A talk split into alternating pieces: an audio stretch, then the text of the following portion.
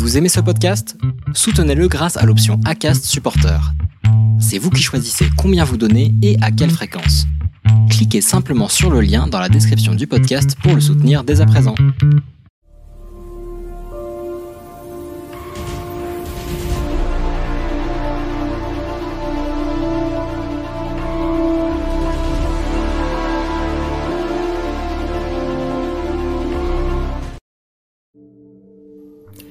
Bonjour à tous et bienvenue dans ce nouvel épisode. Aujourd'hui j'aimerais vous parler d'une créature mythique qui est indissociable des légendes, le dragon. Contrairement à son homologue européen médiéval, le dragon asiatique est souvent associé aux forces de la nature. Ils sont certes dangereux mais pas particulièrement hostiles. Il est la plupart du temps associé aux quatre éléments principaux, la terre, le feu, l'air et l'eau. Cette créature est réputée pour vivre très longtemps, être gardienne de véritables trésors, mais aussi de puissantes connaissances et d'une phénoménale sagesse. En Asie, le dragon est associé au climat et est véritablement vénéré.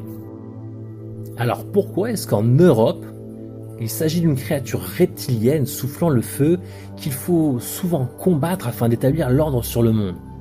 Ce sont avant tout des créatures liées à la terre et au feu, au symbole de la puissance et des forces naturelles, donc là comme en Asie, mais on lui prête bien plus souvent les aspects d'une créature cruelle, dévoreuse d'enfants, qui crée des catastrophes.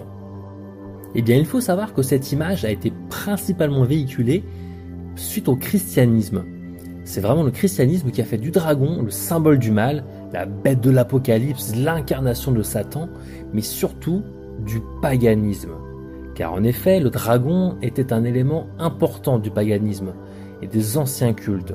C'était une représentation de la terre et des éléments qui étaient vénérés. Par exemple, dans la tradition celtique, le dragon est symbole de puissance et de fertilité. Il est aussi un messager entre les vivants et les morts. C'est une créature qui est respectée et qui orne encore aujourd'hui de nombreux drapeaux.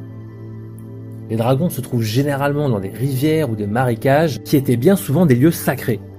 Mais lors de la christianisation, l'Église s'est appropriée les anciennes représentations païennes du dragon. Il devient alors le symbole de la victoire de l'Église sur les anciennes croyances. De nombreux saints ont soit vaincu, soit dompté un dragon. Il perd alors son caractère ambivalent pour devenir mauvais. Et il faut savoir que pour les Celtes, les dragons étaient des indicateurs de lieux de grande puissance.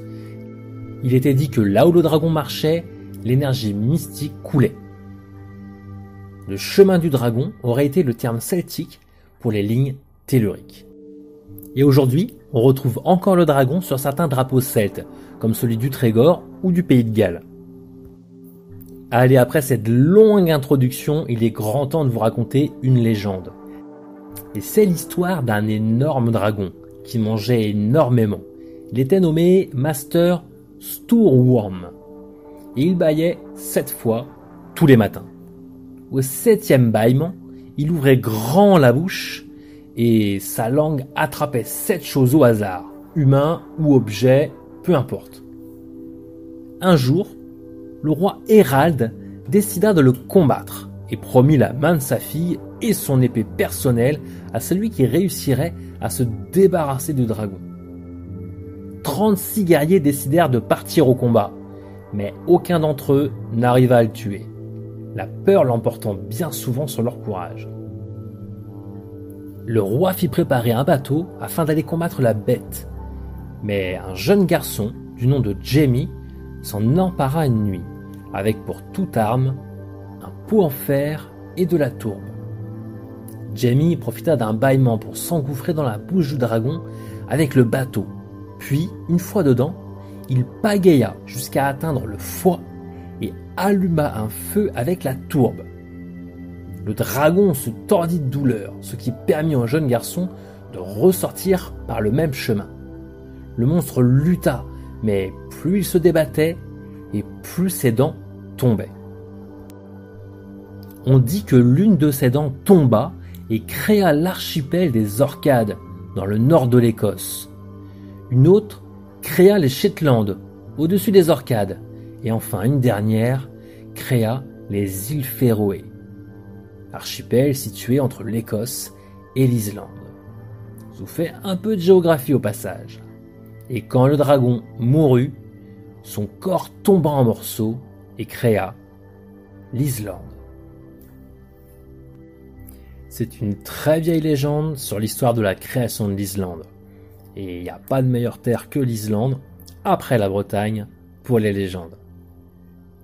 Allez, c'est sur la fin de cette histoire que je vous laisse. Surtout, portez-vous bien. N'hésitez pas à aller faire un tour dans la description pour découvrir le lien du blog avec énormément d'autres histoires, mais aussi tous les liens vers mes livres où vous découvrez encore d'autres légendes sur les arts martiaux, sur la Bretagne et la culture celte. Et encore plein d'autres surprises. Allez, portez-vous bien et Kenavo